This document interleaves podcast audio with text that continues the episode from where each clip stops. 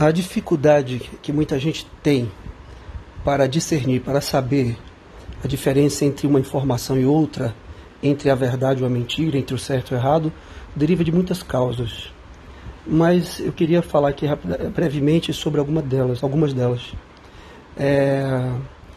O indivíduo ele não conhece, nós não conhecemos de verdade os fatos. Quando um fato ocorre e você não estava presente, para verificar aquele fato, para presenciar a ocorrência dele, qualquer fato que seja, o que você vai conhecer é uma narrativa sobre o fato, sabe?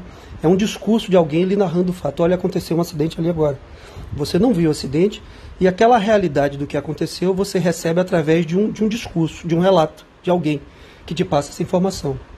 Nem sempre esse relato é verdadeiro, nem sempre esse relato é fiel aos fatos, nem sempre a pessoa que te faz o relato estava bem intencionada. Então, por exemplo, eu posso ter duas situações. Vamos imaginar aqui agora.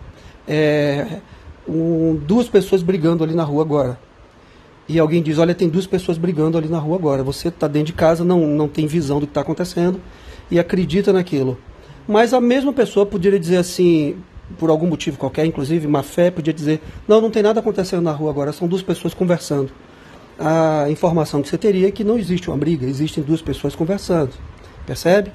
Então, é, nem sempre o relato que chega até o ouvinte, até você, até mim, é verdadeiro. Ele reflete a verdade dos fatos, nem sempre. Muitas vezes ele está distorcido ou até invertido por má fé. Existe uma outra dificuldade, mesmo que o relato seja bem feito, mesmo que a pessoa traga para você, o jornal traga para você, a informação da imprensa chegue até você de maneira fiel ao que aconteceu, nem sempre nós decodificamos o relato fielmente, apesar dele ter sido fiel. Quem já brincou daquela brincadeira de telefone sem fio sabe, uma informação passa de um para o outro e ela começa a mudar quando chega em você já é outra coisa. Que cada um interpreta o que ouve, muitas vezes com um tom de intensidade maior. Quem tem um filho adolescente aí já viu, quem todos já foram adolescentes, né? É, o pai diz assim para o adolescente: tire a mão da boca com expressão suave, tire a mão da boca. Quando ela relata para alguém, meu pai chegou na minha cara e disse: tire sua mão da boca. É, porque a inferência, ou seja, a forma como ela inferiu, como ela entendeu aquela informação, foi aquela, de que era uma ordem dura, quando na verdade foi um, uma palavra de autoridade, mas sem aspereza. Então, várias coisas aí são os hormônios do adolescente tal. São várias coisas que podem interferir na má interpretação do relato. E como eu disse anteriormente, também o relato pode já vir distorcido de propósito, com omissões, não é? com, com, com um relato falso, não fiel. Além disso, nós temos outros fatores. É? Hoje se discute por aí, eu discordo, de que não existe verdade. Estamos falando hoje na pós-verdade. E para resumir aqui, pós-verdade seria aquilo que é construído no argumento mesmo não existiria a verdade. Existe um relato de verdade, portanto ninguém deve estar preocupado com a verdade, mas com aquilo que é conveniente. Ora, isso é falso, não é? Isso é de uma, de uma ofensa ao bom senso, à inteligência e aos valores morais mais altos, éticos, é absurdo. Mas infelizmente tem muita gente por aí descompromissado com a verdade e falando nessa pós-verdade que é qualquer coisa. Resumindo aqui a noção de pós-verdade. Né? Se fala em realidade líquida e que é uma derivação uma da outra, o que seria uma realidade líquida? É algo que a gente constrói também, nada é verdade, nada é real, nada é certo, tudo pode, depende da perspectiva, depende da vontade, a realidade se molda, ela não é uma só.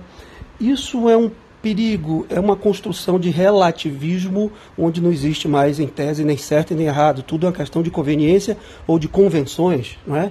entre os participantes daquele grupo, o que é um absurdo, porque os fatos existem, a realidade não é líquida e não existe pós-verdade, existe a verdade. Uma outra discussão é se é possível alcançar a verdade, tendo em vista que nossos sentidos são limitados. Você está andando à noite numa rua, com pouca claridade, você vê um, uma cena que lhe parece uma coisa, quando você chega mais perto, era outra, porque a sua visão lhe traiu. Nós captamos a realidade através dos sentidos, audição, visão, intelecto, né, do nosso raciocínio, além dos sentidos.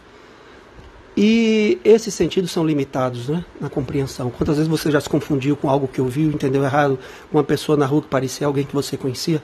Então também existe uma ideia de que é impossível conhecer a verdade de fato, só conhecemos a verossemelhança, que é aquilo que é semelhante à verdade, é o mais próximo da verdade.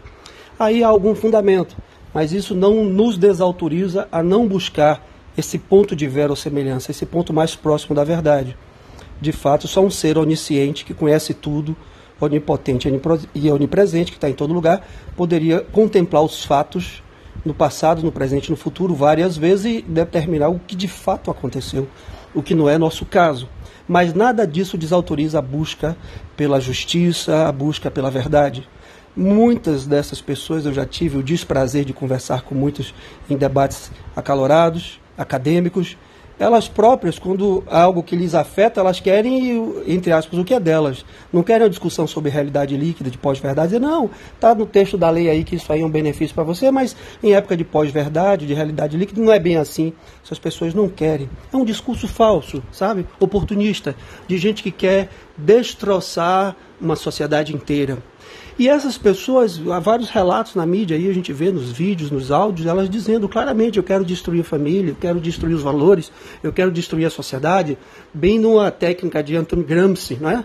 aquele é, pensador, entre aspas, vamos colocar assim, italiano, que ensinou isso. Ele pregava a guerra cultural e dizia: nós temos que introduzir nossos valores na cultura, temos que colocar nossos infiltrados para destruir a cultura e os valores da atual sociedade cristã, não é? E, e, essas pessoas estão interessadas, portanto, em estabelecer a verdade. Por isso o conceito de que a verdade liberta é muito forte. Por isso a noção de que a verdade liberta é muito forte, porque ela liberta do erro. O filósofo grego Sócrates disse que o erro ele é filho da ignorância. Vamos entender ignorância aqui como não no sentido pejorativo do termo, mas como desconhecimento. Quando você ignora algo, você erra. Você ignora que tem um buraco ali na rua na sua frente e você cai naquele buraco porque você ignorava. Se você conhecesse a verdade que tem um buraco ali, você não cairia. Essas pessoas maldosas apostam no que eles chamam de fator ignorância. O que é fator ignorância? Eles acreditam que a maioria da população não lê, não se informa, não busca a verdade, se conforma com os relatos.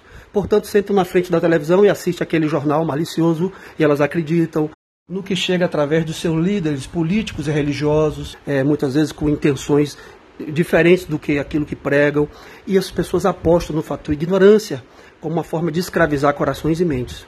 Eu espero que não seja isso e eu creio que não que aconteça com a sociedade brasileira. O povo realmente tem acordado e tem que, temos que repetir com toda a pureza de coração que a verdade liberta e que só a verdade liberta.